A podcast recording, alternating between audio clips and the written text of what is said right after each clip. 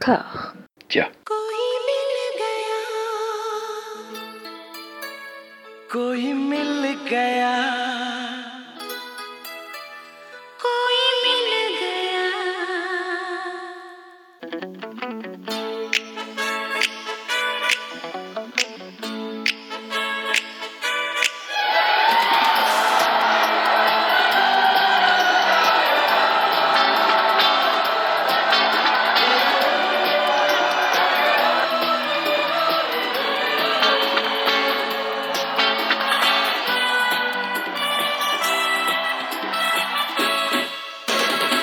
Bonjour et bienvenue à toutes et à tous dans la troisième partie de la nouvelle saga Made in Discordia. Bienvenue dans Kajol et moi. Pour explorer la filmographie intégrale de la rayonnante et sublime Kajol, j'ai toujours l'imputrescible honneur de me retrouver aux côtés d'Anouk et Amandine. Bien le bonjour à vous. Salut Bien le bonjour On est de nouveau sur un épisode riche en émotions, ce sera le cas à chaque fois, je, préviens. Donc là, ce qui nous attend, c'est notamment deux propositions de définition de l'identité hindoustanie, très très euh, à leur manière, chacune.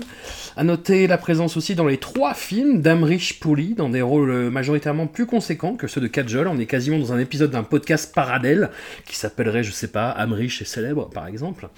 L'analogie ne s'arrête pas là, puisque les deux premiers films semblent sortir à peu de choses près du même moule.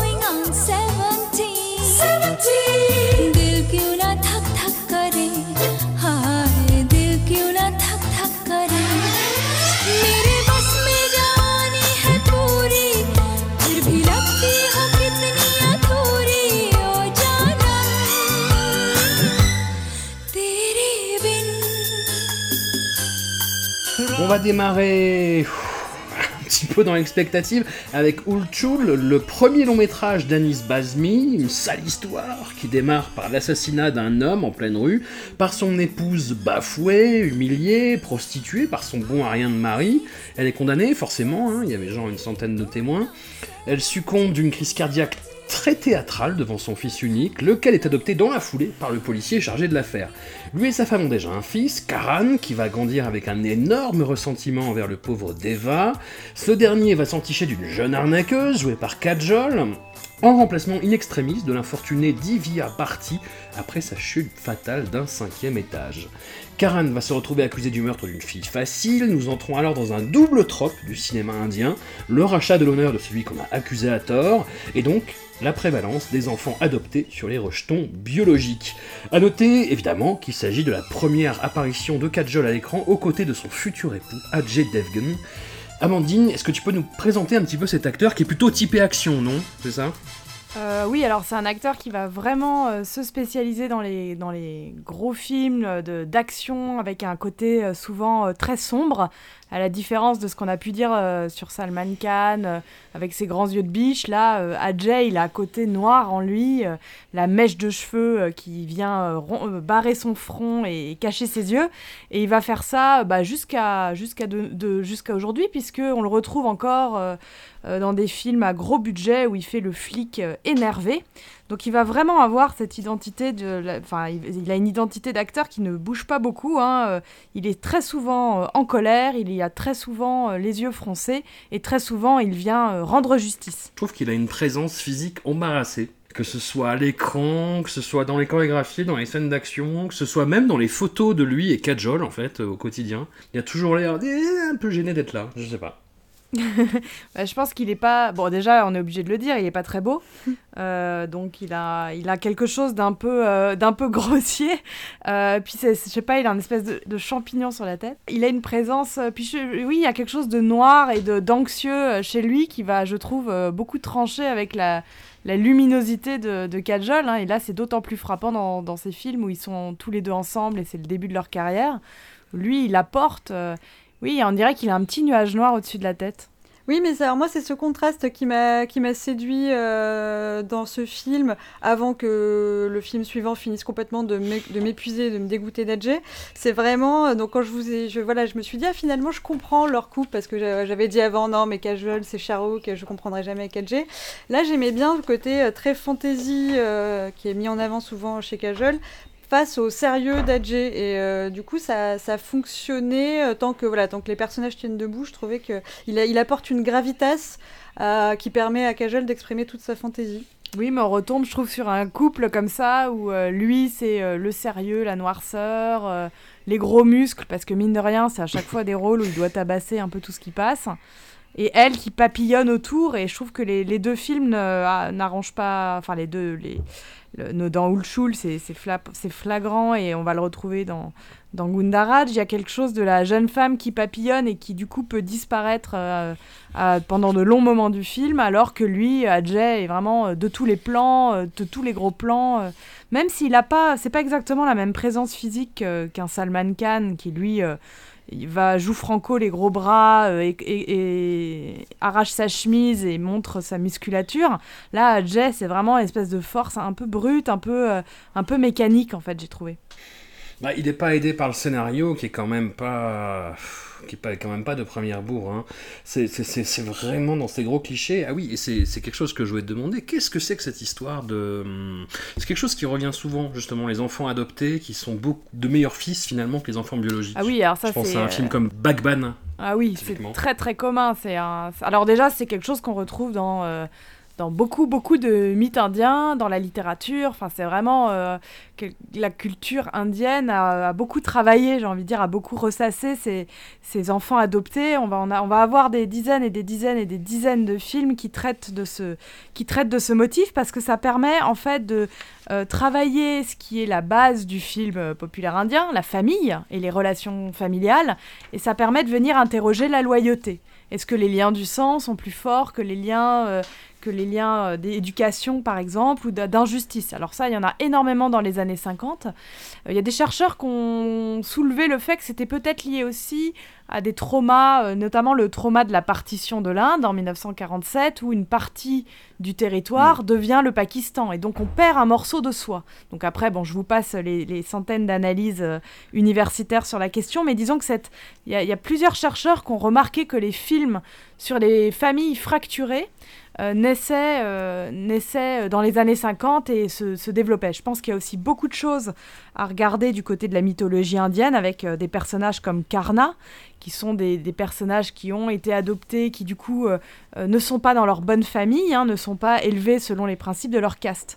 Et dans le cas de Ulchul, alors ce qui est assez marrant, c'est que du coup, bah, Ajay, euh, qui est l'enfant adopté, doit prouver qu'il est meilleur fils que l'autre. Et on a cette scène que j'ai trouvée ahurissante et rigolote de la transfusion de sang, où il doit donner son sang pour sauver son, euh, son père adoptif. Donc Oui. euh, on vient régler le problème du sang. C'est-à-dire que le film ne, ne laisse pas ça en suspens. hein. À un moment, on règle cette histoire de- d'absence de, liaison euh, de sang en faisant une belle scène de transfusion. Euh, ça, ça, j'ai trouvé ça assez amusant, mais c'est vrai que c'est c'est quelque chose qu'on retrouve tout le temps. Est-ce que c'est une histoire Est-ce qu'il y a une histoire de classe aussi euh, le, le- le fait que les adoptés soient souvent euh, issus d'un milieu défavorisé et qui du coup là ont une opportunité, tandis que les enfants biologiques sont nés avec une cuillère d'argent dans la bouche? Oui, les questions des valeurs. Hmm. Ouais, c'est une question aussi de valeurs et d'éducation. De mon...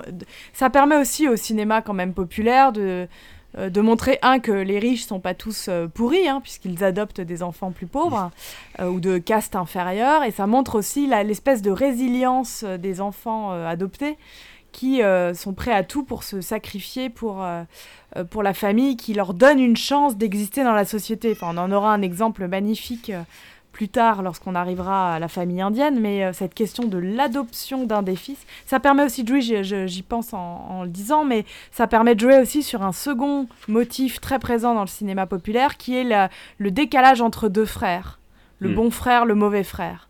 Ça, c'est quelque chose qui est courant, qui est régulier. Ça permet de mettre, de, aussi de d'éprouver l'amour maternel face à deux fils qui ne se ressemblent pas. Et ça, euh, il y a des pareil, des exemples canoniques de ça. On l'a dans, on l'a dans Mother India, on l'a dans Divar. Il y a des, y a des grands grands succès de l'industrie qui reposent sur le contraste entre un bon et un mauvais fils, un bon et un mauvais frère, et on en a déjà vu euh, euh, à l'épisode précédent d'ailleurs. Hmm. Alors, on n'est pas du tout dans, des- dans, des- dans un film de ce calibre-là, hein, euh, pour, pour dire les choses crûment.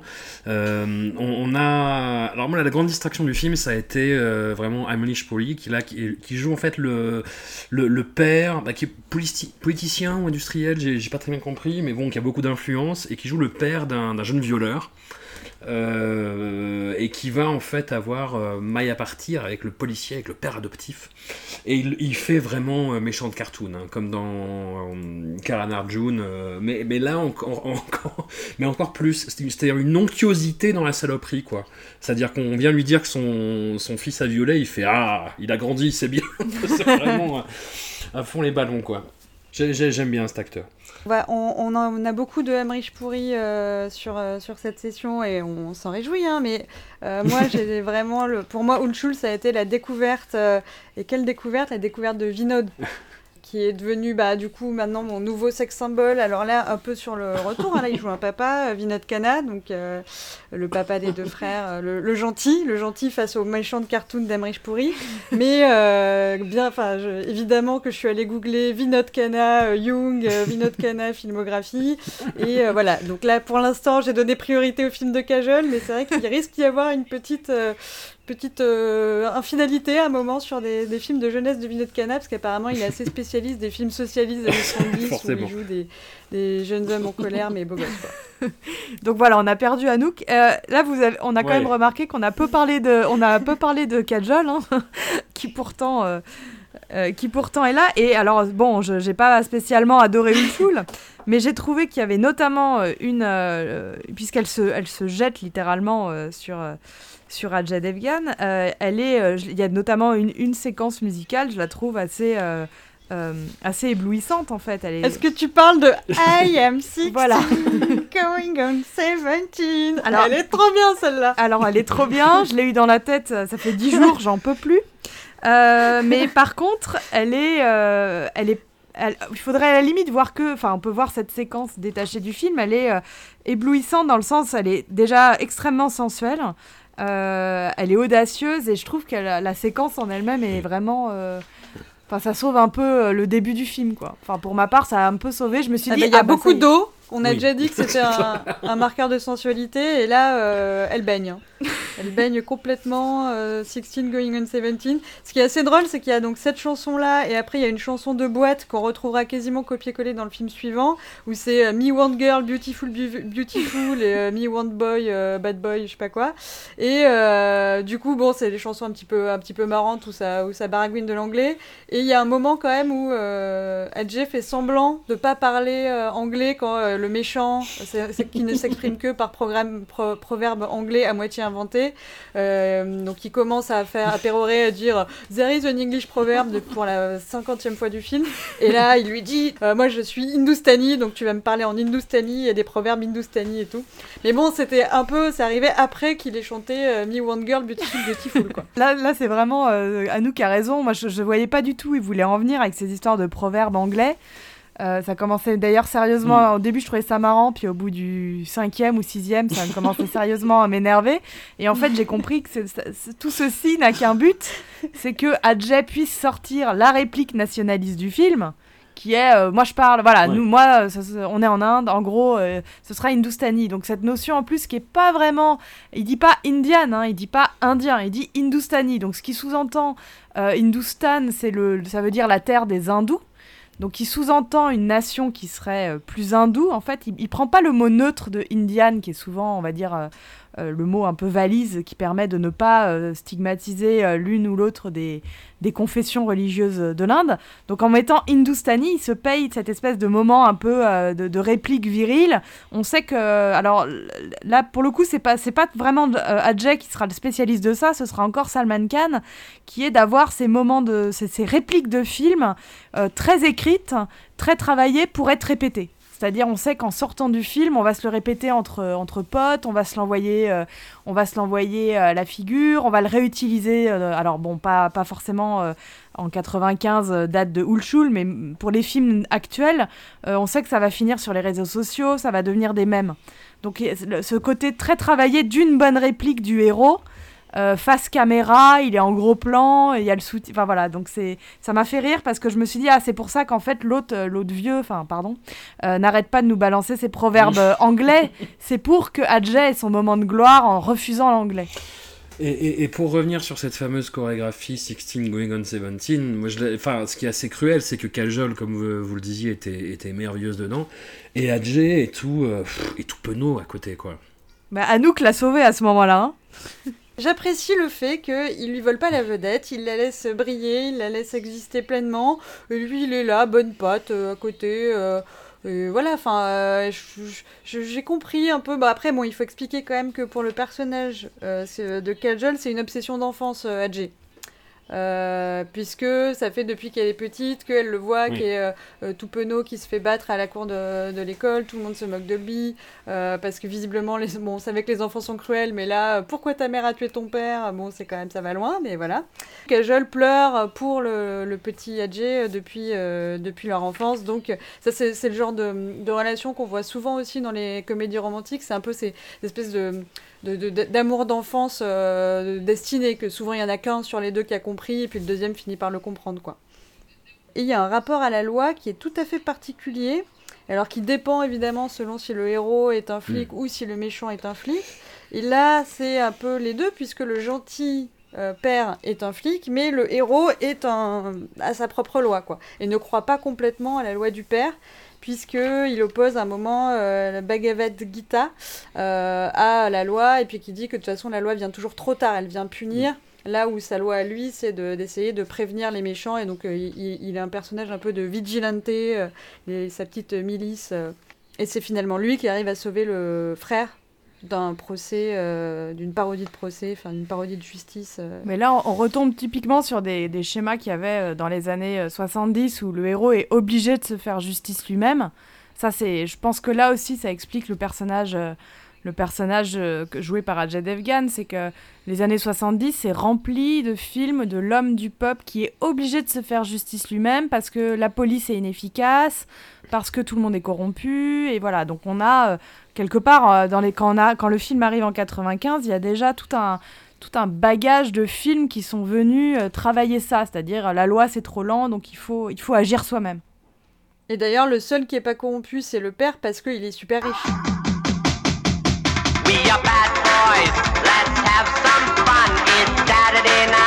We want someone. We are bad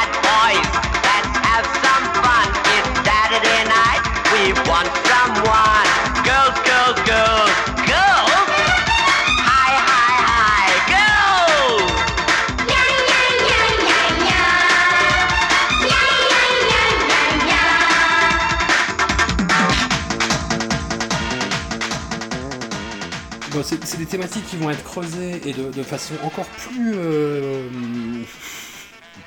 euh, gê- gênante, embarrassante et embarrassée et gênée euh, dans le film suivant, Gundaraj, qui reprend beaucoup de, membres de l'équipe de Ulchul en fait, puisqu'on retrouve euh, Anis Basmi, donc le réalisateur, au scénario, Ajay Devgan dans le rôle principal, Amrish Puri dans un second rôle, Kajol en intérêt amoureux greffé à la diable, et même une ossature dramatique assez similaire euh, au bout du compte.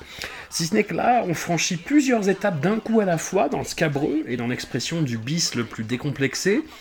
Ajay Devgan y joue un jeune chien fou, pas bien méchant, mais qui va se retrouver accusé de trois viols après un procès pour le moins expéditif. Il sort de quatre années de prison avec la ferme intention de laver son honneur et de reconstituer ce qui lui reste de famille. Et là, on entre dans le dur, dans le polar indien hard-boiled, avec ses méchants carnavalesques. On est au-delà du cartoon, en fait, on est vraiment dans le carnaval, en permanence rongé par le mal, avec son Amlish pourri et sa façon de regarder Adjé comme s'il projetait de lui intervertir les organes vitaux dans les plus brefs délais. Anouk, euh, on- oui, on l'a un peu découvert avec euh, dans Robert Anyways, le film de genre. C'est un peu qui tout double avec toi. Là, on est où? On- Comment ça s'est passé? Ah bah moi j'ai quitté, mais j'ai quitté, euh, j'ai quitté en courant.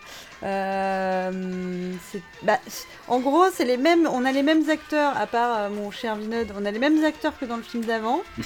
On a plus ou moins les mêmes bails de procès absolument, euh, ouais, comme tu l'as dit, enfin expéditif, mais pire qu'expéditif, c'est genre, oui, oui, vous aurez le temps de vous défendre, mais avant, on va vous donner 14 années de prison. Ah bon, ok, d'accord, bah super, merci la justice. Hyp- Hyper vite, euh, j'ai plus rien compris. On n'est pas resté sur la, fin de Hulchul parce que la fin de Hulchul, on n'est pas, enfin moi je suis pas sûre d'avoir vu le film tel qu'il est censé avoir lieu, c'est-à-dire à un moment. Ça va tellement vite dans le montage que tu ne sais plus pourquoi euh, tous les méchants sont morts d'un coup. Enfin, c'est très bizarre. Et là, c'était un peu ça, mais à l'échelle du film, quoi. Des, des trucs super importants euh, ne sont plus là. Comme quand tu dis il y a trois films, ils vont pas bien ensemble. Là, il y a trois films, mais tous les moments Ouais. importants qui font que ça fait sens ne sont plus là. Il y a juste des bouts de films, euh, enfin que moi j'ai eu du mal à comprendre. Euh, du coup, je suis partie dans des considérations presque ésotériques pour essayer de, me- de me rattraper à quelque chose. J'ai noté notamment que le chiffre 4 était présent dans les deux films de manière euh, étrange. Donc, euh, An- Amandine, tu disais que, que Anis Bazmi, donc le réalisateur du précédent, était celui qui avait écrit le scénario de celui-là. Moi, je soupçonne un copier-coller, cut-up à un moment, euh, un coup de vent, ses feuilles se sont un peu emmêlées. Il a dit c'est pas grave. Et bon, il y a des trucs qui se sont mélangés entre les deux films, et notamment donc, cette, cette histoire de chiffre 4. Et effectivement, encore une fois, euh, une- un côté nationaliste euh, avec euh, un empalement au drapeau. donc Oui, euh, très étrange. La scène de boîte copier-coller, donc là cette fois c'est Bad Boy, mais on a à peu près les mêmes décors, je pense. Enfin moi, pour moi, s'ils ont essayé d'être malins sur l'économie du film, ils ont tourné les deux scènes en même temps. Ils ont juste dit à Jay, sors de ce costume ridicule, enfile-moi ce nouveau costume ridicule, et on- on- à peu de choses près, on va faire la même. Paradoxalement, Cajol a, donc apparaît au bout de 30 minutes du film. Là, joue en reporter, donc un rôle apparemment plus sérieux et plus, euh, et plus clé que le rôle euh, Ouais. de petite arnaqueuse euh, qu'elle avait avant. Et en fait, là, par contre, elle ne sert à rien et elle est de temps en temps, elle est là, on ne sait pas pourquoi. Elle est assez transparente, alors que son rôle de petite arnaqueuse, justement, était la, enfin, je trouvais était sympa et la, la, la portait bien, quoi. Amandine, du coup, sur, cette, sur, sur ce trope euh, qui revient assez souvent dans le cinéma de genre bourrin euh, d'Inde, donc le- l'empalement avec le drapeau indien. Alors, je sais pas si on en va en trouver des dizaines, mais oui. Euh, Oui, c'est le, le héros, le héros que- se fait justice lui-même. Et euh, pour se faire justice, eh ben, euh, pour, pour bien montrer que ce n'est pas juste une vendetta personnelle, euh, Mm. on va venir chercher bah, la, la nation tout entière. Donc là, Adjay, qui se retrouve en plein milieu d'une d'une manifestation. alors on pense que c'est soit c'est l'anniversaire de la- l'indépendance ou quoi, parce que tous les enfants ont un petit drapeau euh, à la main, etc. Il vient se Mm. saisir euh, d'un grand drapeau et euh, empale le méchant avec, euh, tandis euh, que retentit autour de lui le- l'hymne national. Donc là, alors c'est du nationalisme très lourd, très appuyé.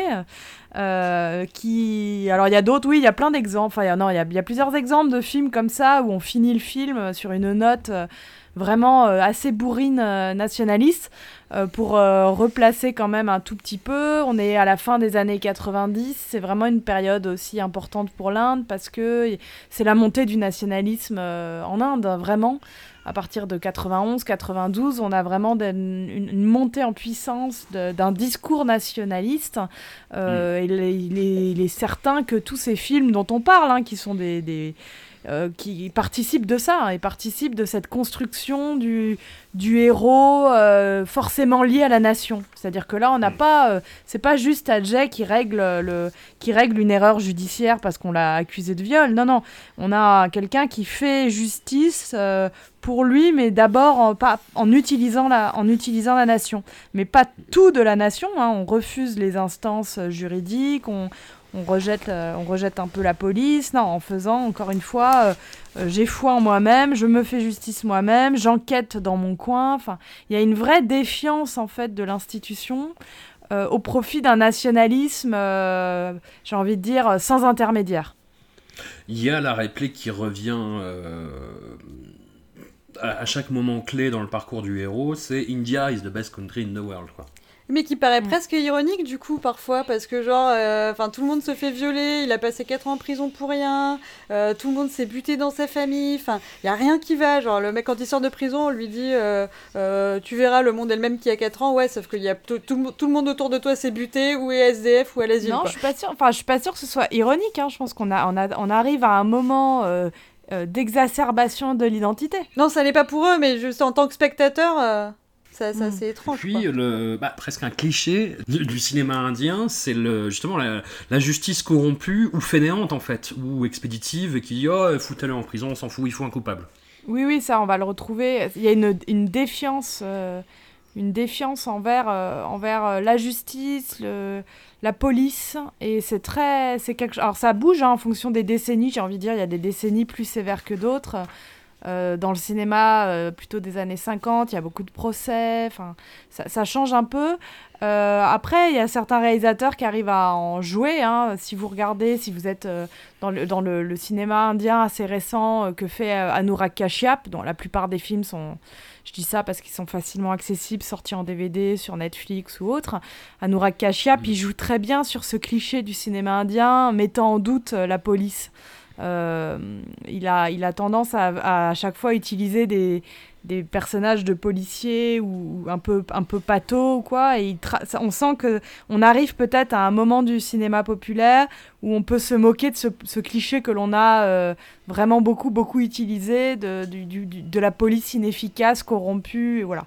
Au choix avec ce que disait Anouk euh, pour son, son crush son crush de la semaine des policiers euh, ultra sexy euh, euh, ou alors euh, intraitables. Voilà, il y a toujours euh, ce qui est ça qui est assez marrant dans le, je trouve dans tous ces films, c'est que dès qu'on a tendance à se dire euh, ça y est, j'ai une grande tendance, euh, j'ai trouvé quelque chose qui est récurrent, bah vous pouvez être à peu près sûr qu'on va avoir un, un, un effet inverse sur euh, 10, 15, 100 films quoi. Pour, revenir à Gundaraj, le...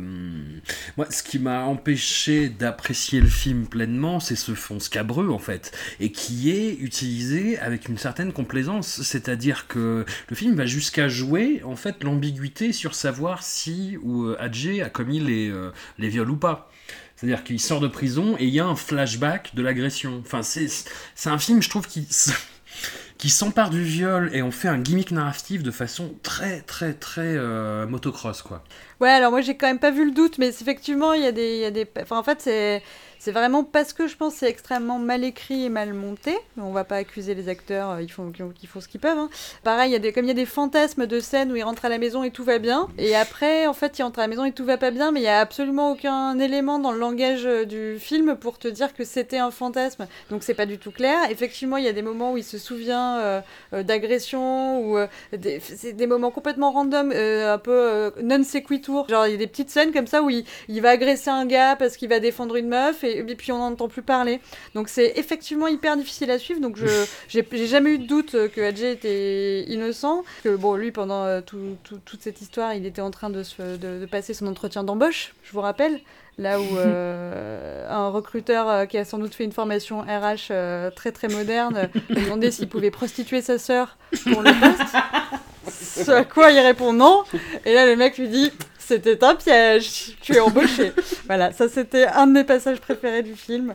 Euh, j'en ai d'autres quand même, j'en ai d'autres. Jessie a le, le méchant qui va euh, qui- pour bastonner les gentils et il amène son flingue et tout et il tire quatre fois et il n'y a plus de balles. Et il jette son flingue. Ça, j'ai trouvé ça super. Le- chiffre- mec, le- même, le il chiffre est- 4 il encore. Il pas prêt. Le chiffre. Et le chiffre 4 encore, merci François. Meilleure théorie du complot. Euh, et sinon, il y a aussi les méchants qui gardent des cassettes. Bon, ça, c'est aussi Ah oui, pareil, un rapport à l'honneur hein, que je- j'entends bien qui est, qui, est, qui est particulier. Mais euh, quand même, la collection des cassettes d'agression sexuelle pour faire chanter les meufs comme si c'était pas des preuves de crime, ça, moi, j'étais euh, j'étais perdue. hein. J'étais complètement perdue. Si, des- dans les petites absurdités euh, scénaristiques, il y a Kajol, donc quand elle va mettre la pression à une des victimes euh, pour que Dieu. la victime dise c'est pas Adjé euh, qui, qui m'a violé, c'est euh, c'est c'est d'autres méchants et j'ai dit n'importe quoi. Bon, déjà elle l'agresse, ce qui est pas très sympa, mais en plus elle arrive en faisant semblant de vendre des cornichons. Pourquoi Euh, Je vends des cornichons et sinon, euh, ton histoire de viol, je vais, je te dénoncer à toute ta famille et tout. horrible, horrible. Cla- Clairement, Kajal a du mal un peu. hein. Enfin, moi, j'ai vu, euh, j'ai vu la souffrance dans ses yeux de mon Dieu, mais pourquoi je suis en train d'agresser cette pauvre fille Ça n'a aucun sens. Et effectivement, ça n'en a pas beaucoup. Les, les chansons. On en parle, on dirait pas des chansons du Mm. même film. Oui.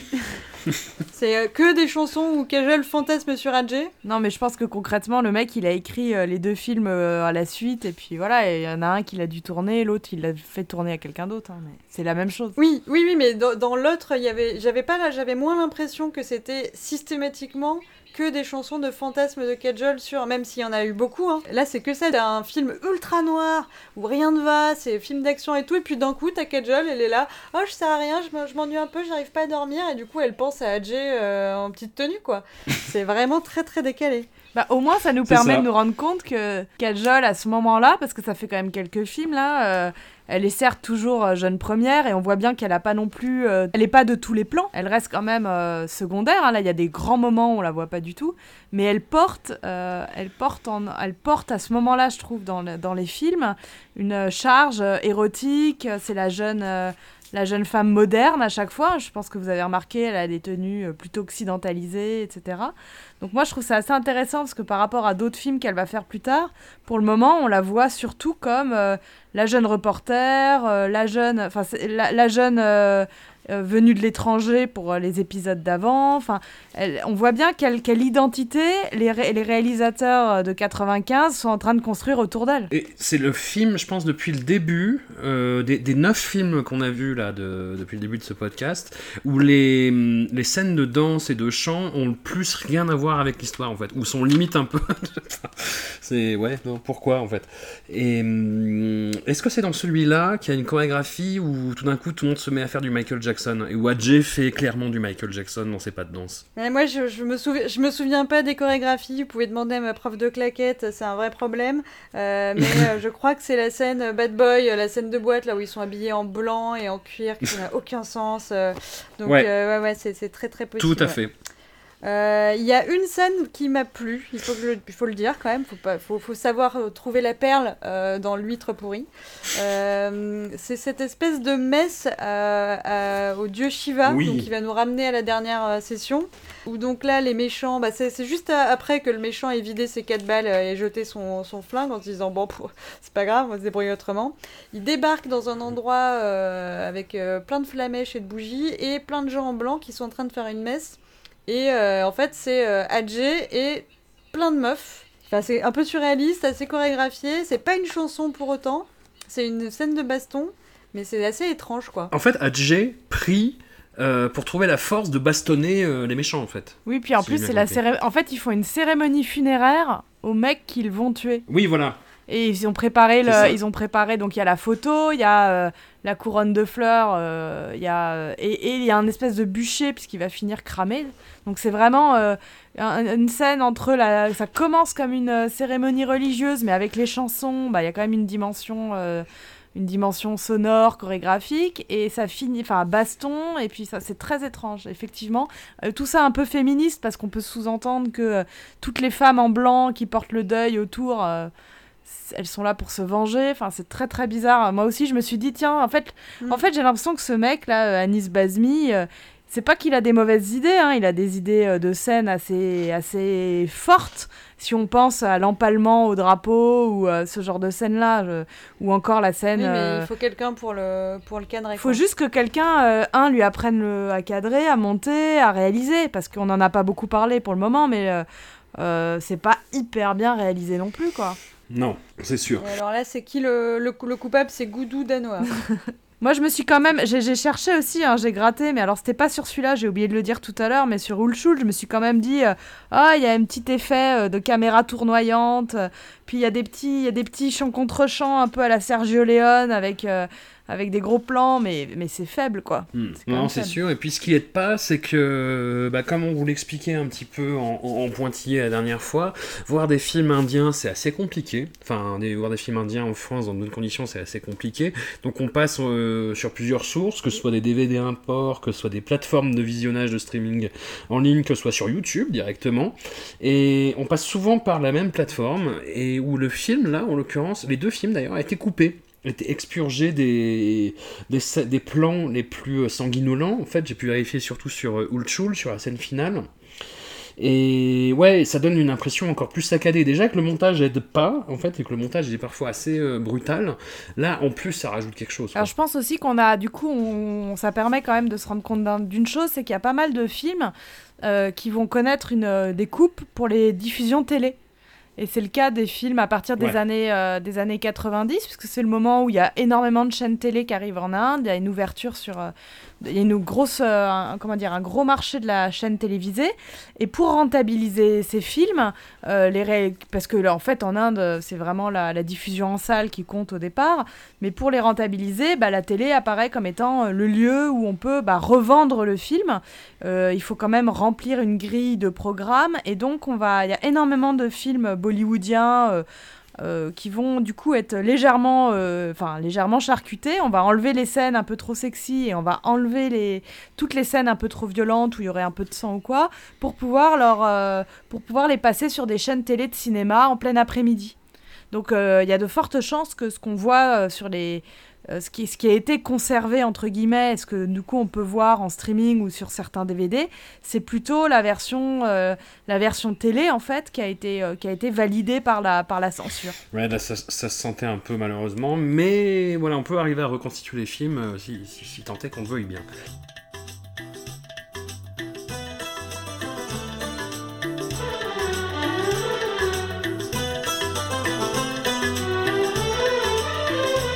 तुझे देखा तो ये जाना सनम। प्यार होता है दीवाना सनम। तुझे देखा तो ये जाना सनम। प्यार होता है दीवाना सनम। अब यहाँ से कहाँ जाए हम? तेरी बाहों में मर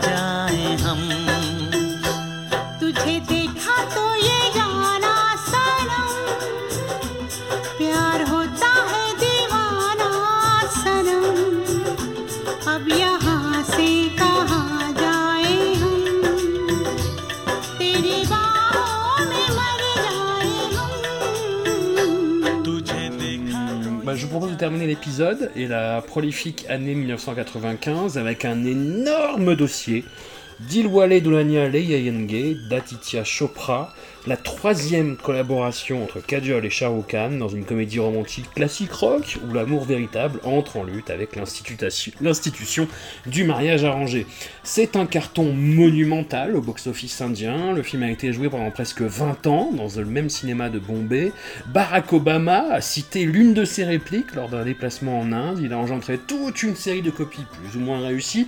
Alors attention, Dilwale Dulhania de Yainge n'est pas le chef-d'œuvre absolu que l'on s'attend à voir à la suite de ce palmarès.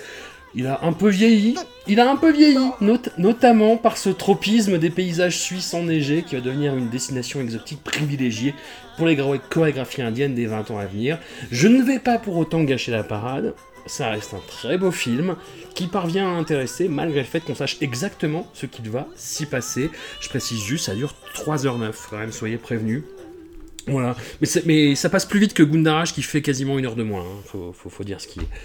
Qui, qui se lance Tu as quand même dit que c'était bien, mais c'est, c'est, ça n'a pas vieilli. Mais ça oui. n'a pas vieilli d'un pouce. Enfin, la Suisse pour la grosse cloche. Comment tu fais Comment tu as la grosse cloche si tu ne vas pas en Suisse? La grosse cloche est très importante dans le film. Euh, C'est vrai. Bon, euh, c'est un film qui, comme les autres, contient euh, beaucoup de films, mais ça marche. Suis ravie de l'annoncer. Oui. Ce coup-ci, il y a du Demoiselle de Rochefort parce que euh, Kajol est une euh, est une jeune fille un petit peu rêveuse, un peu poète, qui pense qui euh, qui pense à son amour qu'elle n'a pas encore rencontré mais qu'elle imagine. Donc là, on est déjà dans Demoiselle de Rochefort. Euh, Il y a du Before, Sun, euh, Before Sunrise, puisqu'il y a un voyage en train à travers l'Europe euh, où les, les- nos deux héros tombent amoureux. Il y a du Grise quand, on, quand chacun va raconter à ses potes comment l'autre a réagi. Euh, Il y a, bon, et puis euh, il n'y a pas que ça, il y a aussi du, du DDLJ. Je me suis dit que j'allais dire ça maintenant parce que je crois que je l'ai massacré un certain nombre de fois ce titre. Donc on va dire DDLJ. Euh, qui est euh, une espèce de machine de guerre où, alors, euh, je laisserai Amandine euh, compléter, corriger, mais euh, on a quand même une production euh, Chopra, donc il y a Chopra qui est euh, mythique hein, dans ce genre de film, euh, dirigé par donc ce qui doit être son, son fils Aditya, Oui, c'est le premier film euh, du rejeton euh, Chopra. une team euh, assez, assez classe euh, à la direction production. On a notre petit Karan Johar qui va nous amener beaucoup de plaisir euh, dans, les, dans les semaines qui viennent, qui, est- qui est là, qui joue le pote de Shahrukh, euh, voilà, mais après il fera une grande carrière de, de réalisateur. Donc on a notre duo préféré, Shahrukh Khan, Kajol. La musique, on a Jatin Lalit, toutes les chansons sont des tueries. Bon par contre ça reste toute la vie, hein. faut être prêt. Ouais, ouais, ouais. Euh, je crois que les chanteurs, c'est aussi le- la crème de la crème. Euh, on a mis les moyens, effectivement, on est parti en Suisse, euh, on est au top. Dans les acteurs, les vieux, on a les pères euh, classiques, hein, on a Anouk Pamker, on a Emrich, Emrich Pouri. Voilà, on a mis les moyens pour faire, pour avoir la Rolls-Royce et on a eu la, Roll- la Rolls-Royce, quoi. Enfin, euh, il est top, tout marche bien. En plus, bon, moi, je vous savez que les, hum, les films d'action, baston et tout, c'est pas mon truc. Et ce qui me fait plaisir, c'est que les Chopra non plus, ils s'en foutent. Je crois qu'il y a une scène Ouais. de baston à la fin, et tu sens que ils font ça vite. Genre bon allez, non, on n'a pas envie de voir ça. On a envie de voir euh, Kajol euh, qui euh, qui est retenu par son père et de voir et de, on a envie de pleurer, on a envie de s'embrasser, on a envie d'être heureux. On n'a pas envie de voir des, mecs euh, se bastonner. Preuve en est déjà le personnage euh, qu'on n'aime pas. Bouh, il est méchant, il est vilain, c'est celui que doit épouser Kajol. Euh, c'est un chasseur, alors que les gentils personnages, ce sont des, hommes beaucoup moins virils, beaucoup plus euh, dans le care. donc, il, puisque Amrich, pour une fois, est- alors, il joue un père intransigeant, mais il a un côté doux, puisqu'il nourrit les pigeons.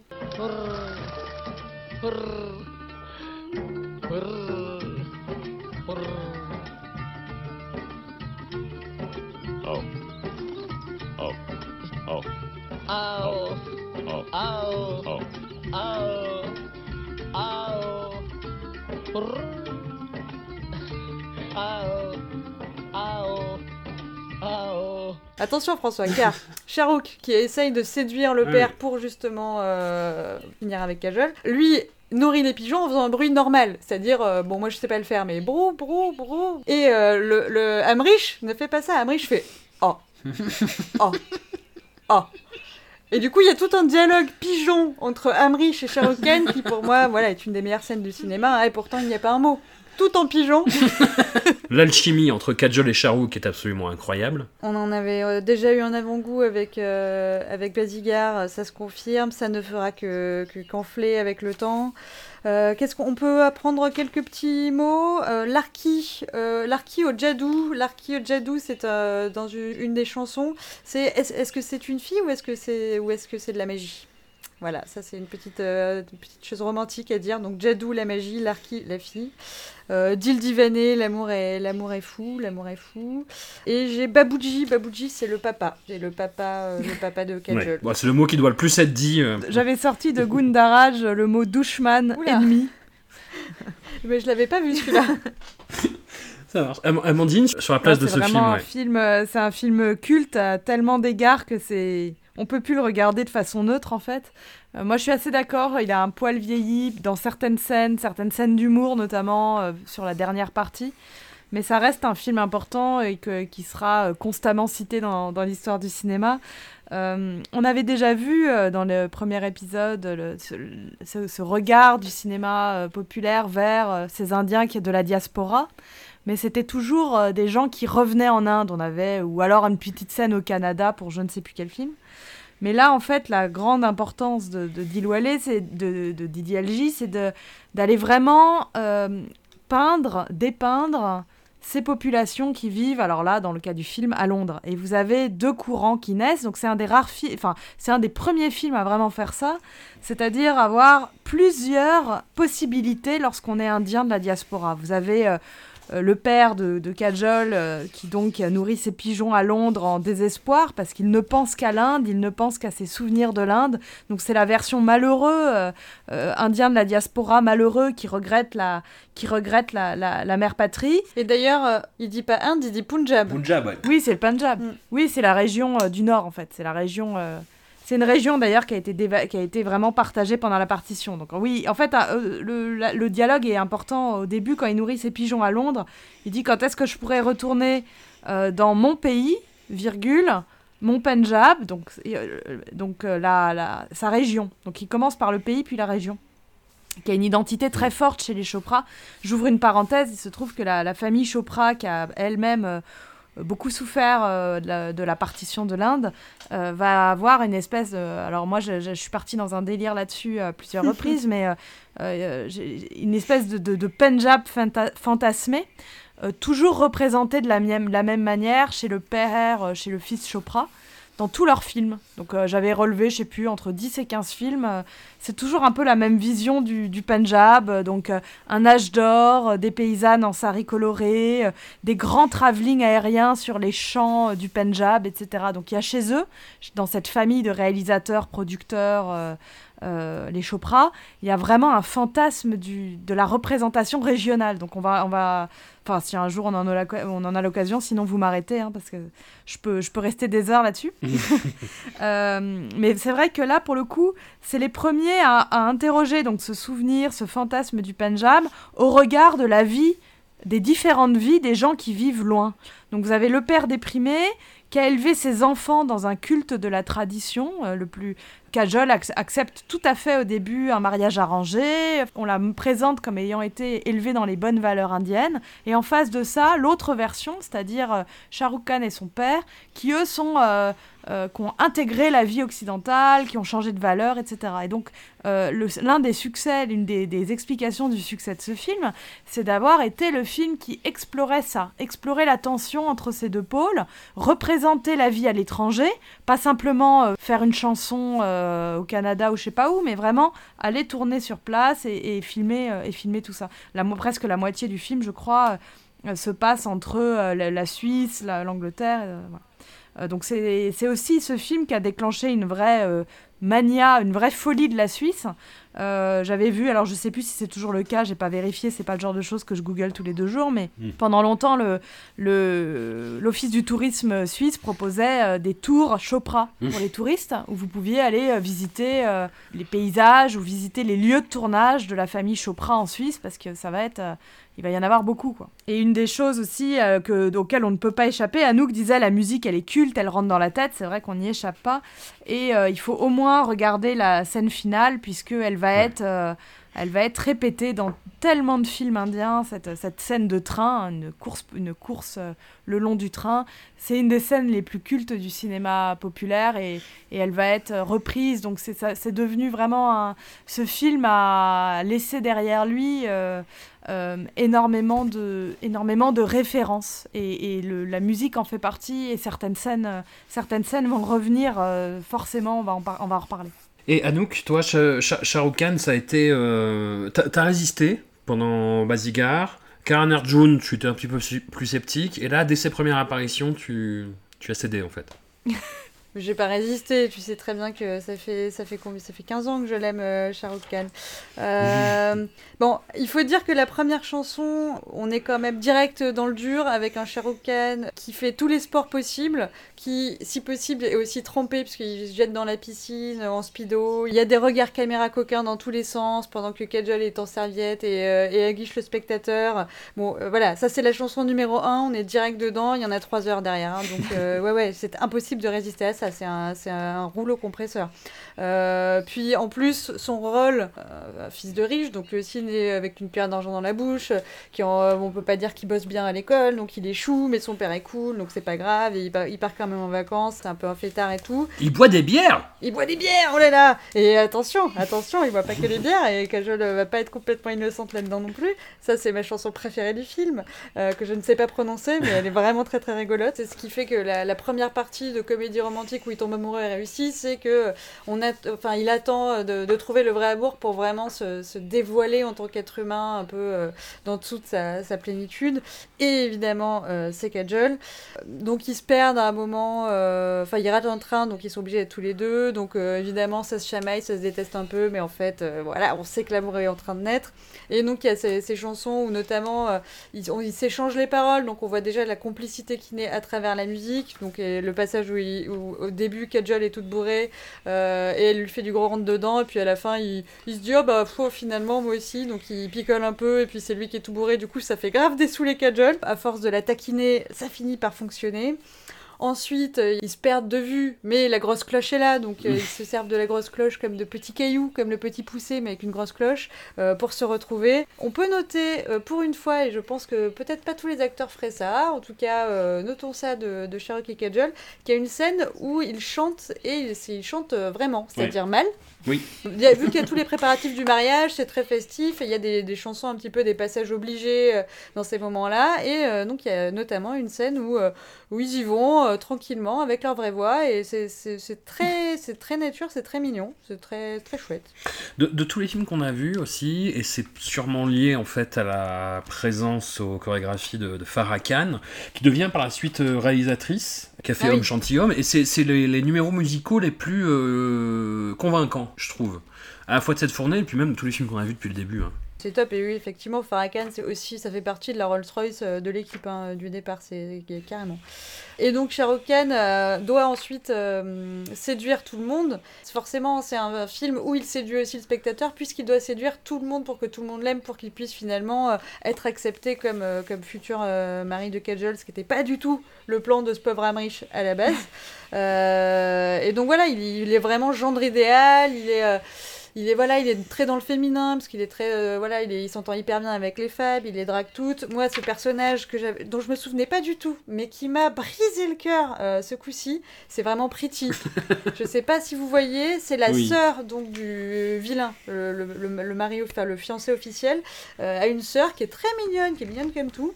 Et qui n'est pas encore mariée. Et quand tout le monde rencontre Khan, tout le monde, enfin les, les parents se disent euh, attends il est pas mal lui, euh, viens on, on va le mettre avec euh, avec notre fille. La fille évidemment elle est comme une dingue en mode trop bien je vais épouser Khan. Merci papa, merci maman, le mariage arrangé c'est vraiment top. et en fait pendant tout ce temps Khan est juste en train de manipuler tout le monde pour finir avec Kajol. Et euh, c'est un perso tragique, un peu comme dans Les Lois de l'attraction. Je sais pas si vous vous vous souvenez, si vous- avez vu ce film, mais ce personnage qui est en, en Oui, oui. fond dans, dans plein de scènes et qui finit par se buter et personne l'a Oh, remarqué. Voilà, bon. Oui. Mais là, c'est un peu ça, sauf qu'elle finit pas par se buter. Mais t'as vraiment, euh, tu, si tu refais tout le film à travers les yeux de Pretty, tu te dis, waouh, c'est vraiment, vraiment hyper dur, quoi. Et à la fin, il lui dit juste, désolé, je sais que je t'ai fait du mal, mais ciao. Euh, voilà, mais il m'a. Il m'a vraiment traumatisé. Puis voilà, toujours ce rapport avec la tradition, en même temps l'amour des, deux héros qui est plus fort que tout, mais jusqu'au dernier moment, euh, refuse euh, de la fuite, donc euh, puisqu'il veut que ce mariage soit accepté, parce qu'il veut pas que Kajol, il veut pas la voler, et il veut pas qu'elle se coupe de sa famille. Euh, et pendant ce temps, Kajol essaye de respecter toutes les petites traditions de la fiancée, mais au lieu de le faire avec son fiancé officiel, elle, elle trouve plein de stratagèmes pour le faire avec euh. Donc ça, c'est euh, c'est hyper marrant. Il y a notamment cette scène de Karwa, Karwachot. Si, euh, je sais pas, Amandine, est-ce que tu peux nous faire un, topo sur Karwachot C'est un- une cérémonie alors euh, qui, est, euh, qui était un peu tombée en désuétude et qui est revenue très à la mode euh, dans les années 90. Alors en partie parce que le cinéma l'a vraiment remise au premier plan. Donc pendant une journée entière, les jeunes mariés et par extension les jeunes fiancés ne, mangent, ne mangent et ne boivent pas. En attendant que la lune se lève, et elles font ce c'est une cérémonie, hein, et elles se privent du coup de nourriture en pensant, enfin c'est pour la bonne santé, la longue vie de leur mari pour être certaines notamment que leur mari euh, vive plus vieux que qu'elles. Euh, donc c'est une cérémonie quand même euh, qui a été un peu, euh, un peu chamboulé, euh, et qui, qui en fait, qui est, oui, qui est vraiment est, est revenue, je pense, sur le devant de la scène aussi parce qu'elle est très visuelle. C'est-à-dire que le cérémoniel, à la fin, une fois que la lune est levée, les femmes doivent regarder leur fiancé à travers un tamis. Donc c'est assez, voilà, il y a, y a- plein de petits motifs qui parlent au cinéma, hein, la pleine lune, euh, les femmes, euh, des, des chants, des danses. Et donc c'est voilà, c'est une cérémonie qui va être euh, un peu exploitée par le, par le cinéma parce que ça permet, comme le disait Anouk, de, de faire des petits jeux, comme c'est le fiancé qui doit donner la première bouchée de nourriture et la première goutte d'eau pour activer le rituel en fait à la fin. Bah là, il faut absolument que les amants euh, réussissent à le, à le faire au vu et au su de tout le monde. Donc il y a plusieurs films qui vont jouer là-dessus et Dilwale, Doulanial et Jahenge avait un exemple de, de détournement du rituel euh, pour le cinéma. Et euh, est-ce que on n'a pas évoqué, mais il me semble que c'est une spécificité, euh, en tout cas, enfin de ce film, en tout cas de ce cinéma, c'est qu'il y a beaucoup beaucoup de regards caméra euh, dans les chansons, mais pas que. Oui, oui, bah, les scènes de comédie en fait, beaucoup qui cherchent effectivement comme. euh, faut, faut, se figurer que les, séances de, cinéma indien, euh, moi le peu que j'en ai vu, c'est des, des séances en France, donc c'était beaucoup plus calme de ce qu'on m'a raconté des séances en Inde. Mais euh, oui, effectivement, c'est les, gens connaissent les chansons par cœur déjà, euh, se lèvent, encouragent, insultent les méchants, et ce genre de, clin d'œil caméra, c'est clairement pour ça. hein. Enfin, je pense que Amandine me contredira pas du coup. Non, non, c'est vraiment ça. Et puis il y a aussi toute une habitude de la frontalité.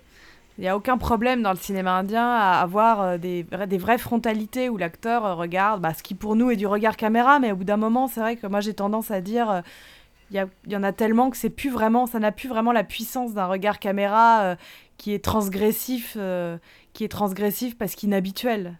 Euh, ça fait partie de, cette façon de réaliser, ça fait partie d'accepter la frontalité, c'est-à-dire que c'est un peu comme pour les danses, hein. ils dansent pour le spectateur, ben on va regarder le spectateur, ou il va y avoir une bien, plus grande connexion entre euh, ce qui se passe à l'écran et, le spectateur. Donc ça, ça a été euh, beaucoup théorisé, il y a beaucoup d'éléments qui se rattachent à ça, mais disons que c'est vrai qu'il y a une connivence entre euh, c'est aussi le, cette connivence elle naît aussi de la façon dont on retarde l'apparition l'apparition des stars où on va on soigne la première entrée de la star à l'écran tout ça. Il y a une il y a vraiment une, un rapport entre le public et ce cinéma là qui est exceptionnel et, et assez particulier. Donc ça, ça fait partie de cette grammaire particulière Bah justement, la première fois que j'ai vu euh, qui est un grand classique, euh, qui est une espèce de, western de- des années 70 avec Amitabh Bachchan et Dharmendra, qui est, ouais, qui est un des plus grands succès du cinéma indien à ce jour. Je l'ai vu en DVD et j'ai fait, c'est... pas le fait que le film soit long, mais je me disais, il y a un rythme bizarre, et des fois il y a des contretemps un peu étranges.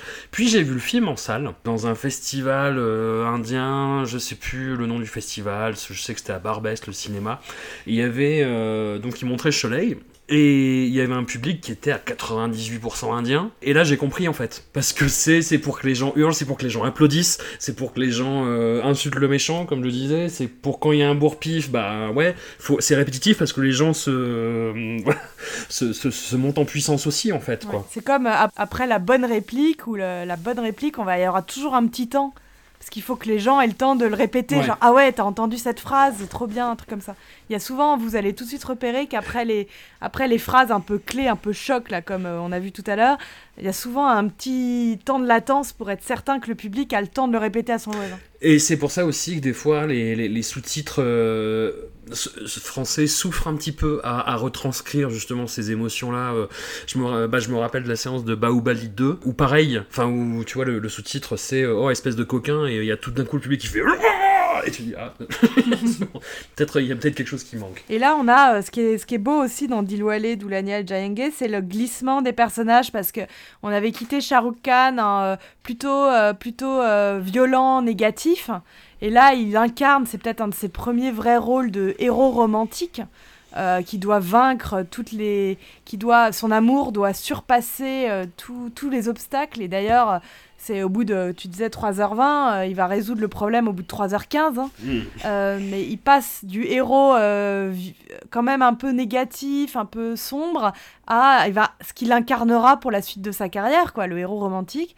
Et euh, Kajol, là aussi, euh, on la quitte un peu, euh, la jeune femme, euh, souvent un peu pétillante, légère, quoi. Je dis pas qu'elle l'est plus, mais là, elle a un rôle beaucoup plus. Elle est beaucoup plus calme, beaucoup plus. La parfaite fiancée indienne, en fait. Elle est, elle est moins taquine, euh, même dans sa, la façon dont, elle apparaît à l'écran. Elle a. euh, je trouve qu'elle sa palette s'agrandit avec ce rôle-là. Puis, euh, et puis il est temps de, il est temps de grandir un peu aussi. euh, elle peut encore jouer des lycéennes pendant quelques années, mais bon. Si petit défaut du film, euh, c'est que à la fin, euh, donc effectivement le problème est réglé une minute avant la fin, et là Sherlock regarde tout le monde et fait un pouce en l'air. J'ai trouvé particulièrement anticlimatique. Ça, ça, ça, ça a mal vieilli. Ok, te l'accorde. Ah, il, il- il aurait pu faire, le, le, le rond avec le pouce et l'index qui est devenu un signe suprémaciste, donc ça va, le pouce en l'air, c'est bon, quoi. Oui, c'est vrai que ça aurait pu plus mal vieillir. Ouais. Non, non, mais en, en tout cas, voilà, si, si vous voulez du, du Bollywood, image d'épinal, pure et dure, euh, comédie romantique, euh, ouais. Vraiment classique, mais euh, avec du cœur, avec le cœur au bon, endroit, au bel endroit, n'hésitez pas, Dil Valet Dunyala Leyaenge, c'est dur à dire, et je crois que je me suis loupé deux fois sur les quatre fois où je l'ai dit, mais c'est pas grave. Enfin, c'est pas grave, ne m'en veuillez pas, s'il vous plaît. Bah écoutez, une, euh, une, une émission riche en enseignements, encore une fois. On se retrouve euh, dans 15 jours pour trois autres films, euh, ou pareil, je, pense- je pense que ça va être de la montagne russe là aussi. hein. Un grand merci à vous, encore une fois, et puis euh, à tout vite. Salut Merci.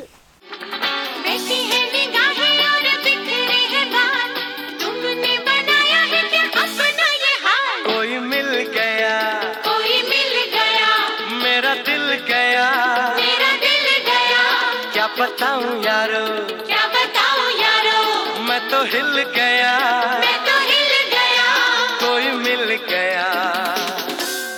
मिल ही गया। ए, मिल ही गया। Oh, oh, oh.